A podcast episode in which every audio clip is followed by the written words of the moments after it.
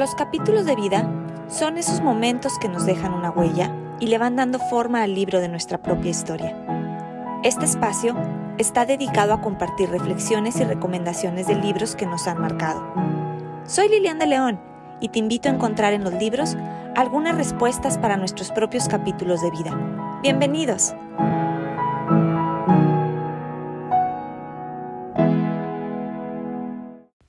Hola, hola. Bonito día o bonita noche, según sea el caso.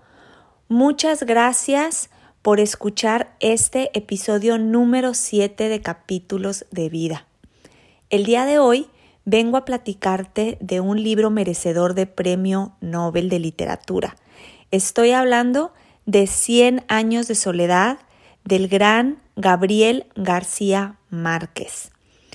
Hoy quiero contarte mi experiencia que tuve con este libro desde cómo llegó a mis manos y el impacto que dejó en mí. Te cuento que este libro llegó por error a mi vida, porque en realidad yo buscaba el libro de laberinto de la soledad de Octavio Paz. Lo había traído en mi cabeza y un día decido descargar una aplicación de audiolibros. Y entre sus títulos me encontré Cien años de soledad y le di clic. Como que confundí por la sola palabra de soledad, pero no indagué más, nada más le di clic. Después empecé a escuchar audiolibros, pero yo comencé con un libro autobiográfico, con el libro de Michelle Obama. Terminando, le di la oportunidad a Cien años de soledad, pero obviamente la narración pues es totalmente diferente al ser otro género y me di cuenta que me estaba perdiendo en la historia. No me sentía muy concentrada, quizá porque escucho los audiolibros mientras estoy caminando o haciendo otras cosas, y me di cuenta que tenía que poner más atención en lo que estaba el narrador diciendo, y más cuando empiezo a darme cuenta que son muchos los personajes que va mencionando el libro. Entonces detengo, detengo el audio y me espero un tiempo. Y recuerdo que en casa de mis papás estaba el libro físico y así fue.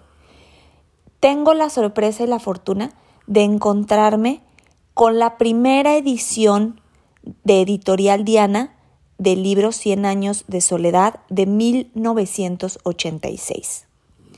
Y entonces decido escuchar el libro al tiempo que lo leía, lo cual fue una idea fantástica porque finalmente el narrador del audiolibro me gustaba mucho, tiene una manera de narrar muy amena, cosa que no siempre sucede en los audiolibros. Y entonces de esa manera logré engancharme a este fabuloso libro que realmente me gustó muchísimo y bueno, no solo es mi opinión, es la opinión de muchísimos, tanto así que como les decía en un principio, fue un libro que le otorgó el premio Nobel a García Márquez. Les platico un poco que Gabriel García Márquez es un autor colombiano, para quien no conozca mucho de él. Les decía que él gana el Premio Nobel de Literatura en 1982 debido a esta gran obra.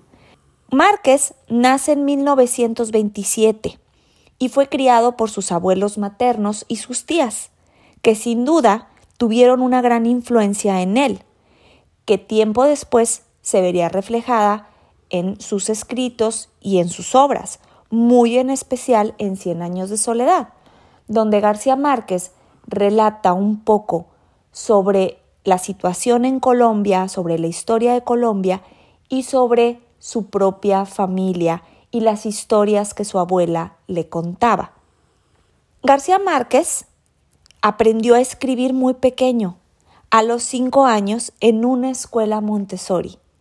Y esto me llena de orgullo porque cabe mencionar que yo soy guía Montessori, es decir, maestra en base a la filosofía Montessori. Y sé lo que este maravilloso método otorga a los niños.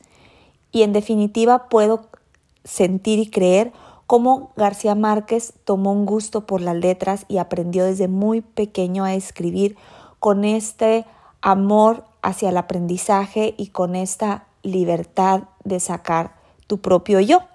Y pues así fue, fue creciendo, tiempo después tiene que dejar la escuela Montessori porque regresa finalmente con sus padres y cambia de ciudad.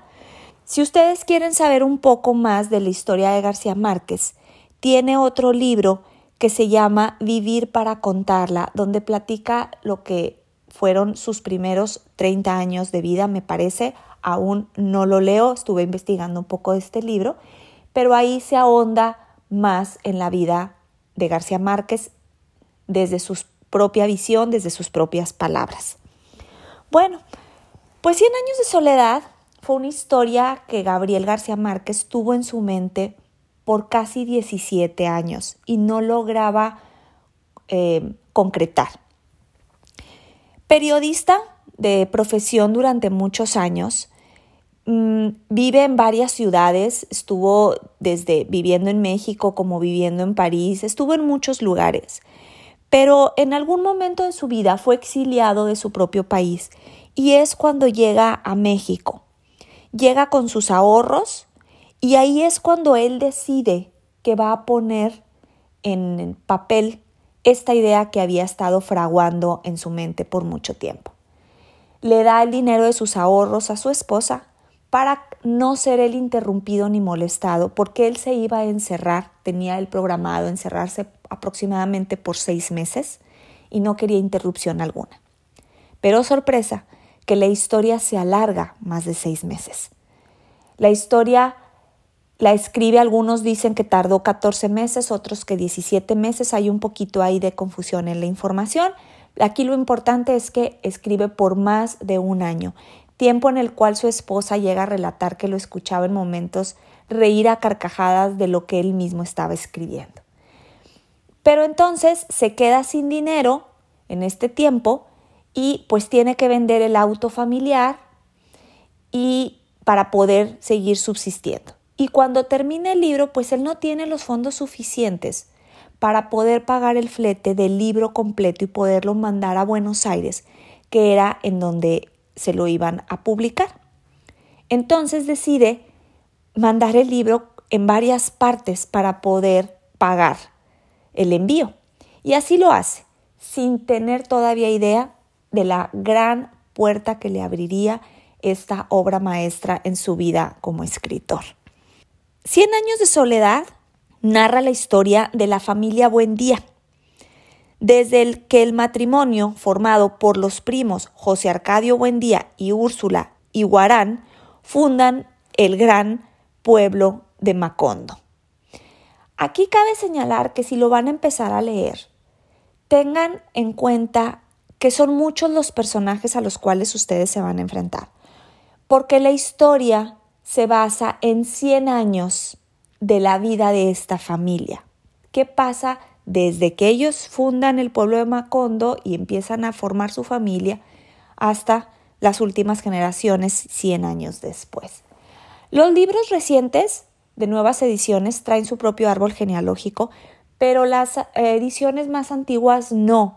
Si tú tienes un libro más antiguo, yo te recomiendo que tomes papel y lápiz y empieces a escribir la relación de los familiares, porque vas a darte cuenta cómo los nombres se repiten, como es normal en muchas familias. Además es una gran cantidad de personajes y de relación entre ellos que sí puedes llegar a confundirte un poco al momento de tu lectura. Son siete generaciones en total donde vamos a ser testigos desde pestes de insomnio, Sí, así como lo escuchaste. Pestes de insomnio, donde la gente se empieza a contagiar de una rara enfermedad que les provocaba insomnio.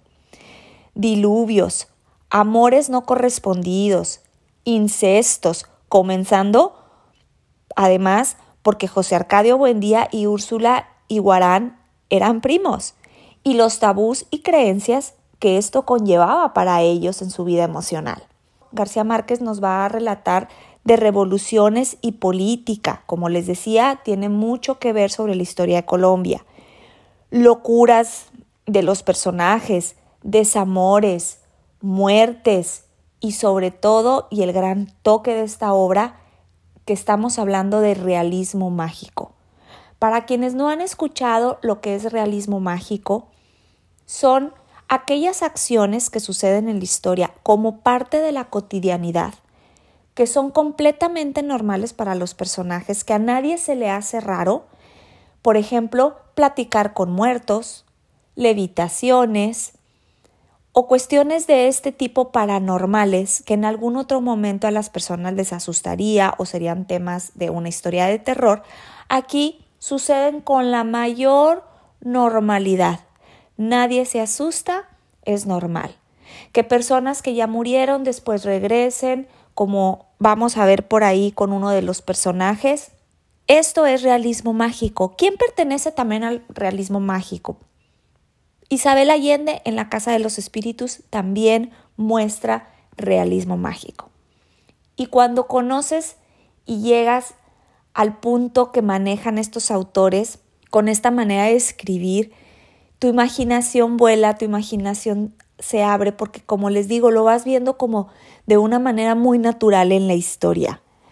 El papel de las mujeres en la historia de Cien años de soledad yo creo que es un papel crucial, comenzando por la matriarca, que es Úrsula, con las creencias que trae, con sus tabús, con las historias cómo se entrelazan y cómo Úrsula a través de generación tras generación siempre se va a hacer presente.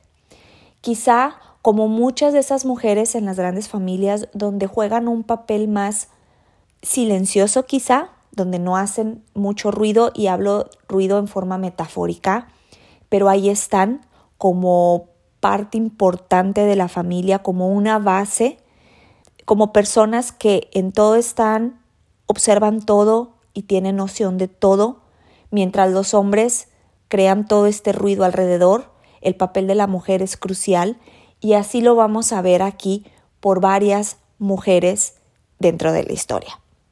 A mí en lo personal me atrapó lo complicado de la conexión entre los personajes, como les dije al principio, sí me confundí un poco, pero después le fui hallando el gusto y el hilo. Si lo empiezas a leer, desde un principio tu imaginación se empieza a abrir, como les decía. El libro comienza cuando uno de los personajes empieza a narrar cuando su padre lo llevó a conocer por primera vez el hielo y da toda esta descripción. Pero y luego llega un momento que dices, a ver, ¿qué es lo que está pasando aquí? No te desesperes, continúa la lectura. Yo te recomiendo que la continúes y poco a poco vas a ir retomando las ideas que García Márquez nos quiere transmitir. Las descripciones que él maneja son excepcionales, desde físicamente cómo los va describiendo, que puedes tú verlos en tu mente, como la descripción psicológica y emocional de cada personaje, al punto que puedes sentir tú mismo lo que ese personaje está viviendo. Las historias se van hilvanando de una manera tan sutil, pero a su vez tan importante, que a mí en lo personal me llevó a conectarme con tiempos antiguos. Traté de ver cómo se desarrollaba la, la vida en la casa de los Buendía y tratar de comprender el gran peso que significan las tradiciones y las creencias para una familia. Yo creo que todos hemos tenido en nuestra familia creencias o tradiciones que muchas veces se han convertido en un peso para, para nuestra propia vida. Otras a lo mejor no las hemos vivido en carne propia, pero las hemos observado y las hemos visto en otras familias. Y comenzando desde los nombres. Creo que ahorita en 2020 ya está cambiando un poco esta situación, pero como antes le ponían el mismo nombre al hijo, al nieto, al bisnieto y además se pretendía que las profesiones u oficios fueran los mismos y, y la carga psicológica que conllevaba en los miembros de la familia. Sin duda, Cien años de soledad es una historia para promover la imaginación en nuestras mentes. Es un libro merecedor de tener una relectura. Yo en lo personal lo quiero volver a leer y más ahora que lo terminé y que ya sé sobre la historia, creo que le voy a tomar más gusto todavía, voy a poder entender y ver quizá detalles que en la primera lectura no los logré ver, quizá en la segunda ya los voy a poder retomar. pero realmente vale la pena. Es un libro no para leerse una vez, es un libro para releerse. Vamos a encontrar personajes tan icónicos, podría yo decir, como Melquiades, el gitano, que siempre llegaba a Macondo con un nuevo invento y que José Arcadio Buendía siempre quedaba maravillado. El patriarca de los Buendía siempre estaba buscando qué había traído Melquiades al pueblo. Como les decía, no nada más era el patriarca de la familia, sino era el jefe del pueblo que él mismo fundó, Macondo. Úrsula, su esposa, siempre junto a él, siempre apoyándolo. Van ustedes a escuchar personajes como Aureliano, José Arcadio, Amaranta, Pilar, Visitación, Rebeca, Remedios, Pietro Crespi, Petracotes, entre otros. Es un libro que vamos a darnos cuenta que tiene muchísimo más narración que diálogos. Los diálogos realmente son pocos, pero son muy precisos y aunque el libro está, como les digo, en forma de, en su mayoría de narración, nos va llevando y llevando y llevando a esta mágica historia. Quiero compartirles una frase que está dentro del libro que a mí me, me llegó mucho y dice, un minuto de reconciliación tiene más mérito que toda una vida de amistad. No sé qué ustedes piensen de este fragmento, se los vuelvo a decir, un minuto de reconciliación tiene más mérito que toda una vida de amistad. Es una obra que no solo nos hará pasar un buen momento mientras estamos leyendo, sino que nos hará también reflexionar de muchas cosas de la vida real, a pesar que la historia, pues como les decía, está basada en el realismo mágico. ¿A quién les recomiendo yo este libro? En definitiva, yo lo recomiendo para aquellos lectores que busquen historias completas, llenas de magia, quienes busquen autores consolidados como lo es García Márquez, para quienes tengan la creencia que leer te transporta a otros mundos y quieran darse la oportunidad de leer esta gran obra de realismo mágico. Si todavía no te has dado la oportunidad de leer este tipo de género, date la oportunidad. Definitivamente si eres principiante o todavía no comienzas a leer mucho, no has terminado algún libro completo, quizá este libro sí es un poco más complicado para convertirlo en tu primer libro o en el libro que te engancha a la lectura. Sin embargo, cada quien conoce los propios retos que quiere enfrentar y si ese es tu caso, pues adelante. Otro tip que para mí me funcionó muy bien y en el caso de que seas principiante te puede creo que funcionar muy bien es seguir la lectura acompañado de un audiolibro, porque al ir escuchando la narración y seguir la lectura, te va haciendo más ameno el momento y te permite mantener una concentración sin perderte, sin sentir sueño, sin llegar al, al, punto en el que ya no recuerdas exactamente qué habías leído.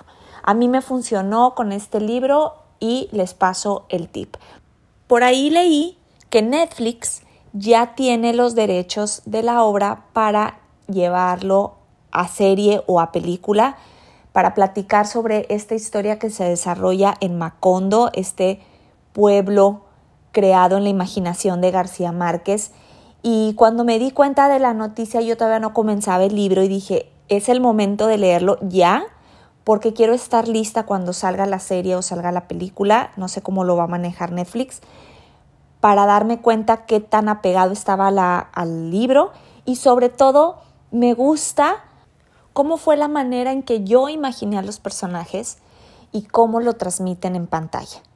Pero yo creo que siempre es mejor leer el libro primero y luego ver la película o la serie, porque caso contrario nos va a alterar nuestra propia imaginación y perdemos esa magia al momento de la lectura. Pues bueno, hasta aquí llego. Espero que te haya gustado y, sobre todo te haya servido esta información, que te animes a leer Cien años de soledad, que te animes a conocer un poquito de Gabriel García Márquez.